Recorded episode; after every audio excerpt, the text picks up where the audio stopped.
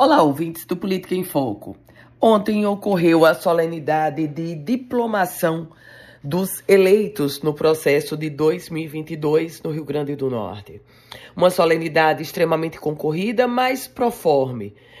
Tudo previsto do início ao final, inclusive a diplomação do deputado estadual reeleito, Ubaldo Fernandes. Isso, naturalmente, não quer dizer que o mandato de Ubaldo não será questionado pelo contrário, o deputado Wendel Lagartixa vai continuar com o processo no Tribunal Superior Eleitoral, é, aguardando a análise do pleno daquela corte, a Corte Máxima da Justiça Eleitoral, sobre o questionamento do registro dele, de Wendel Lagartixa. Mas o Baldo Fernandes tem uma outra dor de cabeça.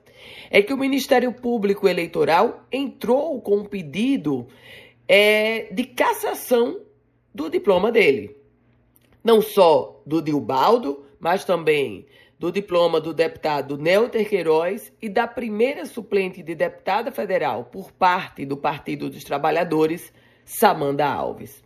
A diplomação, a solenidade de diplomação ontem, o diploma concedido a cada um deles, é, serve como uma espécie de passe para que eles sejam empossados nos seus respectivos cargos. Mas isso não quer dizer fim de dor de cabeça.